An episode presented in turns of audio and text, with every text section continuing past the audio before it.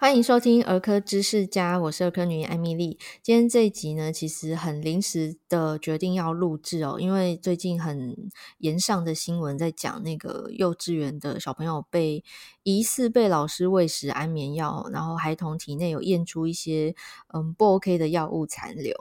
那欧医师今天邀请到的特别来宾是我的好朋友，他是阳明交通大学附设医院的小儿神经科主治医师林芷蔚医师，我们欢迎。林医师，Hello，大家好，欧医师好。好，我先快速的讲一下整个新闻事件的概要。那参考的内容是看这个公示新闻的连结哦。主要大概是说，新北市板桥一间幼稚园日前爆发有老师疑似喂食安眠药等药品的事件。那消息曝光之后，又陆续有家长报案，而且发现小孩体内验出的药物居然是治疗癫痫跟失眠等症状一个很少用的药，叫巴比妥的这种药物残留。而该幼稚园又以调查不公开为由，没有给家长详细说明，而且又说将在七月底停业，让家长们一边担心孩子的健康出状况，又要呃就是面临说小朋友七月之后没有幼稚园可以读的难题哦。那这个新闻整个事件是从五月延烧到现在。我先撇开就是呃这个办案哦，今天要跟大家分享主要是家长们会担心的事情，所以首先要请教林医师，呃，可不可以用很白话的方式跟听众朋友解释一下安眠药是什么？那有小朋友可以用的安眠药这种这种层级的药物吗？好的，那我们首先先来讲一下安眠药到底是什么东西。安眠药这一类的药物啊，它其实有很多种类，但是不管它是哪一种。它主要作用都是在我们的中枢神经，也就是我们大脑的神经范围，所以它呃作用的功能就是说，它会抑制我们大脑的神经去做一些活动。我们的神经大概会有一些放电啊、刺激啊这个部分会有产生大量的活动，但是它会让这些活动都降低，来达到一些镇静安眠的效果。那另一方面，它也是我们的治疗啊，呃，这个失眠的部分，还有情绪焦虑的部分。那在这个地方呢，我们要讲一下，就是安眠药它有很多不同的类别，那也有很多不同的层级。以小朋友来说呢，对小朋友来说，其实最安全、最安全的安眠药，是我们很常见的一种药物，它其实就是抗组织胺。抗组织胺的话，其实是一种我们治疗鼻子过敏的药水，就是像西普利敏，这个可能很多爸爸妈妈都知道，而且很爱。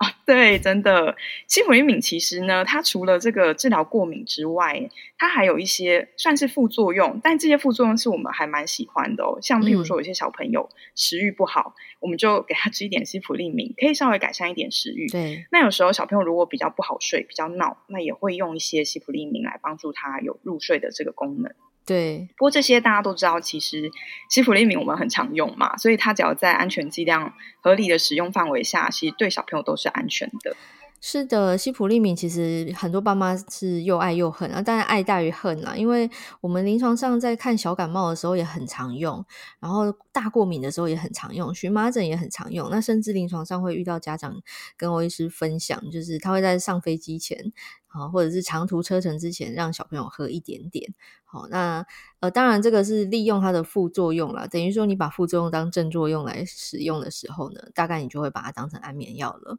不过呃，今天新闻事件当中的安眠药啊，是一个应该一般大众听都没听过的，叫做巴比妥。巴比妥到底是什么？那它可以用在孩子身上吗？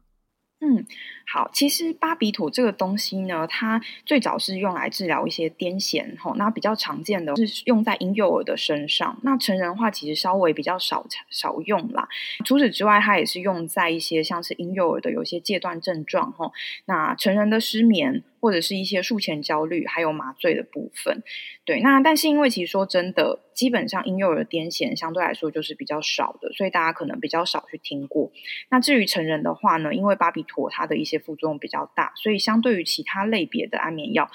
更多的医师会选择其他类别的安眠药做治疗。我们讲的安眠药其实比较广义来讲的话，除了好睡觉之外，它还有镇静的作用。比如说要做一些治疗或检查之前，要让小朋友 calm down，不可能嘛，所以你只能用药物来让他就是可以乖乖配合。哦，这种时候我们在医疗场域里头，我们因为医疗的呃需要而去使用，安全的监督之下哈，然后适当的。剂量，那它是呃用，就是说水能覆舟，亦能 水能载舟，亦能覆舟。所以这个药物它在正确的使用下，它是帮助我们的。可是如果它在非医疗场域使用，那就很奇怪了哈。就如同我们今天这个新闻事件，让大家最在意的点之一，就是为什么他会喂这种药，而且他哪来的这种药物可以拿来喂哈？那我们就来谈谈，呃，新闻当中提到的两个，不管是药物还是毒物哦，一个是巴比妥，另外一个叫苯二氮平类，我们英文讲 BZD 类。诶，这个 BZD 又是什么呢？哦，这个 BZD 类的话呢，它基本上也是一种镇静安眠药的。的类别，那它主要除了安眠的效果之外呢，它也会有一些像是抗焦虑啊，还有肌肉放松的功能。那也有一部分的 BZD 它也是用来治疗癫痫的，因为我们说这些作用在中枢神经哦，然后抑制神经活动的这些药物，其实它的它的功效差不多都是这些，就是镇静安眠，然后有一些解焦虑的这些功用。对，其实临床上 BZD 类的安眠药蛮好用的，就是对于深受失眠之苦的人来讲，它是很重要的药物哦。因为如果他没办法好好睡，他可能是没有办法正常工作来维持自己的生活。所以，呃，它也一样啦，就是用的对，它就是好药；那用错了，那可能就是一种毒了。所以在这一次的新闻事件中，其实很多家长会担心的是，那这种药物对小孩会有什么影响？我们以这个巴比妥这个。这一类的药为例哦，它的药效就是镇静安眠嘛，或者刚刚林医师有提到是在婴儿类型的癫痫里头，它可能是一个重要的治疗的一个选项。那它的副作用呢？它对孩子的影响，大家最担心的是副作用。既然它作用在中枢神经系统，那想必会对中枢神经有一些坏处，对不对？没错，其实我们要想哦，就是既然它的药效的部分是镇静安眠，那就表示说它的神经会受到一些抑制。但其实我们小朋友在发展的时候啊，他的这个神经正好是需要就是大量的刺激、大量的去发展成长的。所以说，当你受到抑制的话，尤其是长时间在使用的小朋友，我觉得多多少少都有可能在这个大脑发展的部分受到一些影响。好，所以讲白话一点呢，意思就是说，它可能会让小朋友的啊、呃、记忆力受损，或者是思考能力受损哦。这一些就是说，我们大脑很重要的功能，一个是记忆，一个是判断思考嘛。那除了神经系统之外，还有其他，比如说肠胃道吗？心肺功能这些会受影响吗？嗯。这些的确也是常常常会受影响的，呃，像心肺功能的部分啊，包含像是低血压或心跳变慢，这些都是常见的副作用。那另外我们最常讲的就是说，因为这些药物有时候会造成我们的啊、呃、肌肉放松，所以有时候肌肉放松的程度如果比较严重的话，它有可能会造成呼吸抑制，而且这个部分其实是随着剂量的增加，它有可能会增加呼吸抑制的风险啊，就是不能呼吸，对，呼吸终止的这些这个部分，在睡梦中就。就 OK，就很危险的意思。没错，好的。那肠胃道的部分，其实基本上就是会有一些恶心呕吐的情况，然后有一些小朋友可能会出现便秘的问题。呃，药物对身体的影响，大部分我们在谈的时候也会特别着重在肝功能、肾功能。这种药使用过量，是不是也会让肝肾功能受损呢？没错，因为它都是有肝肾功能代谢的，所以如果说它的剂量太高的话，确实会对小朋友的肝肾功能造成损害。所以其实真的，呃，因为每个小朋友的体重不一样，有些孩子体重比较轻，如果你喂的药过量的时候，真的很容易造成他们肝肾功能受损。那有时候如果是早期发现，那早期听。停止使用这些药物，并且有正确的治疗的话，可以及早的让他的肝肾功能恢复。但如果说他长期间受到这些大量药物的影响，有可能造成永久性的肝肾功能受损。哇哦，讲到长期使用，因为其实我有看到有一部分的新闻描述里面说有曾，就是甚至有孩子似乎是出现了所谓的戒断症状哦。戒断症状意思是说他对这个药成瘾了吗？他产生依赖了吗？那这样对这个孩子，就是所谓有戒断症状的孩子，他会有什么样的影响呢？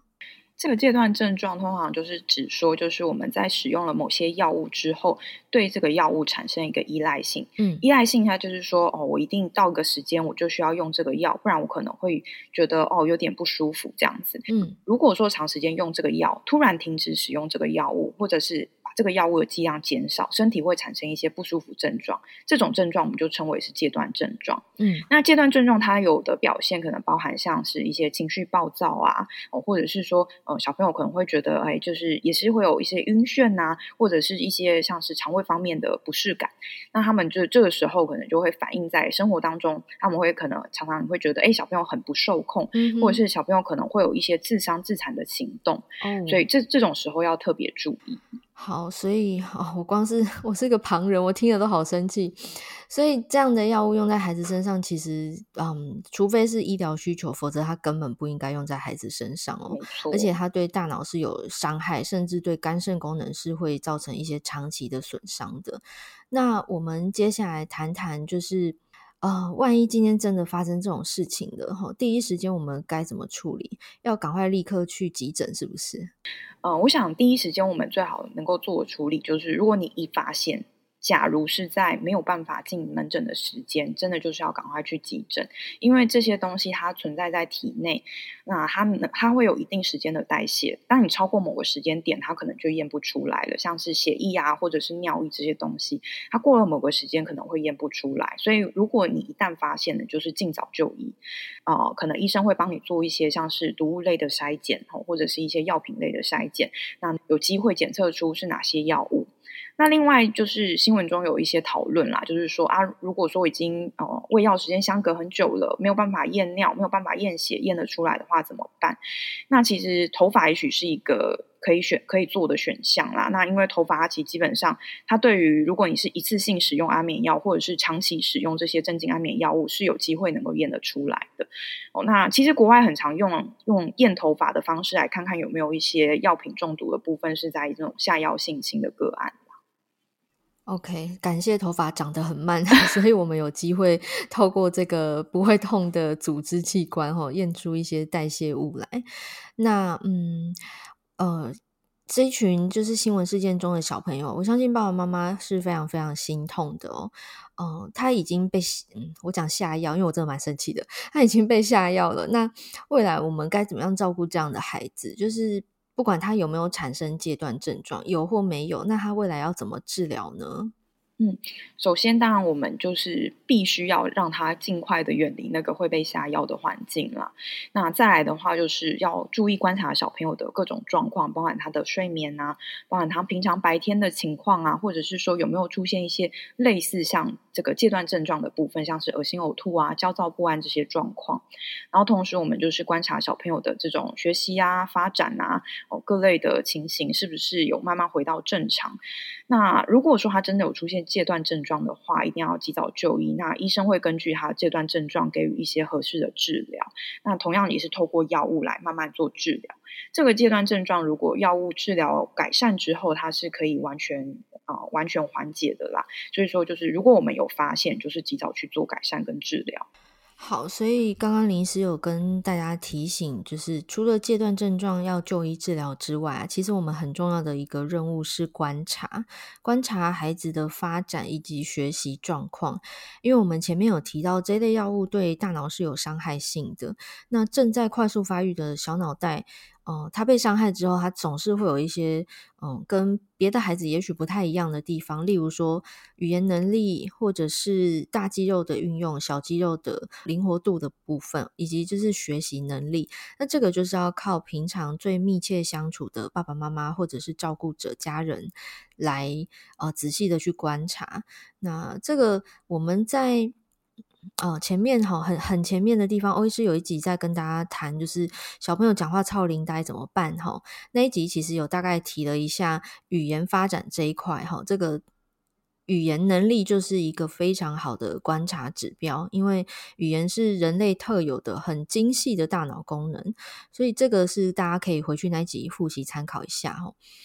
我我相信广大愤怒的家长，除了就是同理哦这个受害的家庭之外，其实他们也会很在意的是，我要如何观察我的孩子会不会有一天变受害者？我的孩子有没有被偷喂什么药啊？安眠药有没有办法观察呢？我想哦，像今天这个案例会被爆出来，一个是说小朋友确实我知道，好像其中一个个案是有出现一些戒断症状。爸爸说小朋友变得很暴躁啊，有时候会抓自己的脸啊什么的，这种就是让人很心痛的状况。那我想他可能就是有被喂食的是那种长效型的，或者是他是被喂食的时间已经很长一段时间了，所以他才会出现这样子，呃，可能会被观察出来的症状。但是我必须说，有些安眠药它是属于非常短效的。当他如果是呃被喂食的时间是他在学校睡觉的时候，譬如说他就被喂药之后就顺利入睡了，然后因为药效是很短的，所以他很快代谢完，哦，醒来之后放学了，开开心心的又回到家。或者是说他频率被喂的不高，就偶尔被喂一次。如果是这种情况，我觉得爸妈真的要观察出来机会非常非常低，因为他可能不会有什么异常的表现。所以我觉得这个部分，我其实还是真的得要呼吁我们的政府部门，应该真的是对幼稚园的管理需要有一些加强跟一些规范，然后在法律上面也应该要对这些相关的犯罪处理，应该要这种从严的去处理啊。好，那欧医师简单小结一下，我们今天主要是呈现这这件事情。那案件内容它真相到底是什么？这个就有待这个司法等等的单位去调查了吼。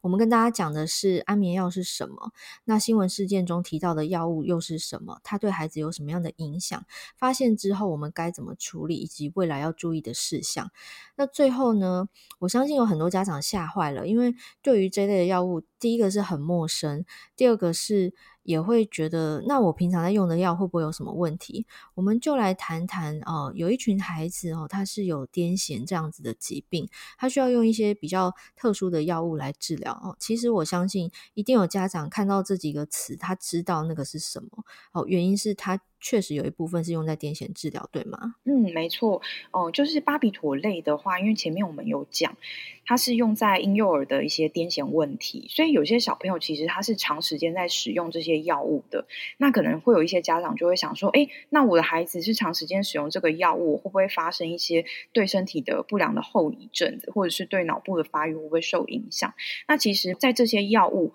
用正常的剂量、合理的使用下，其实对一般小朋友的发展是不会有明显问题的。那甚至说，他也不会出现一些间断症、戒断的症状哈，或者是一些依赖性。那在正常的使用之下，这些药物都是安全的。只是我们就提到啦，新闻里面吼，在老师们，他们并不是专业的医疗人员，他们的给的剂量是。有没有正确，或者是他们到底给了哪一种药物，是不是适合小孩子的？其实我们目前都未知。其实呃，药物它就像我刚刚讲，水能载舟，亦能覆舟。它用对了，它就是好药哦。那用错滥用，那当然就是毒了。刚刚只问你在举例那个癫痫治疗的时候，我就想到类固醇，因为我们在治疗过敏、气喘的这些疾病，还有异位性皮肤炎的孩子哈，在。疾病严重的时候，它真的是大发作、重度发作的时候，它必须使用类固醇的时候，它真的是好药哦。当我们使用正确的剂型跟剂量，在正确的时机投药，它可以救命的，哦，它可以救命的。但是呢，好相反的，如果我们呃因为方便滥用。啊，就是懒得去看医生，然后自己直接给上次的药，有时候确实会造成药物过量的情形哦。这件事情也呼吁大家，就是对于用药是需要谨慎的。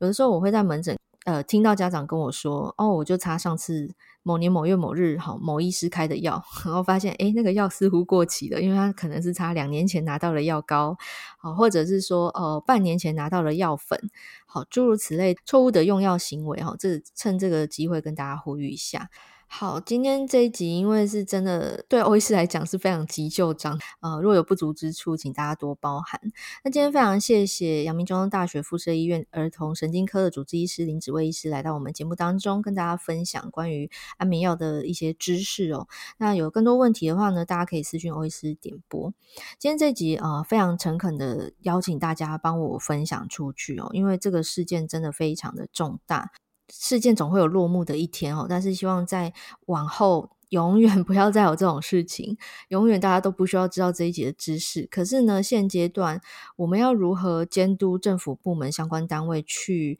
呃调查、去惩处哦？这个是需要有更多的曝光，让更多人知道这件事情。白话文就是帮高调，所以呢，希望大家可以帮忙分享这一集。那最后，谢谢大家的收听，也祝福大家都可以健健康康，然后不用吃药就有好眠哦。我们下次空中再见，大家拜拜。拜拜。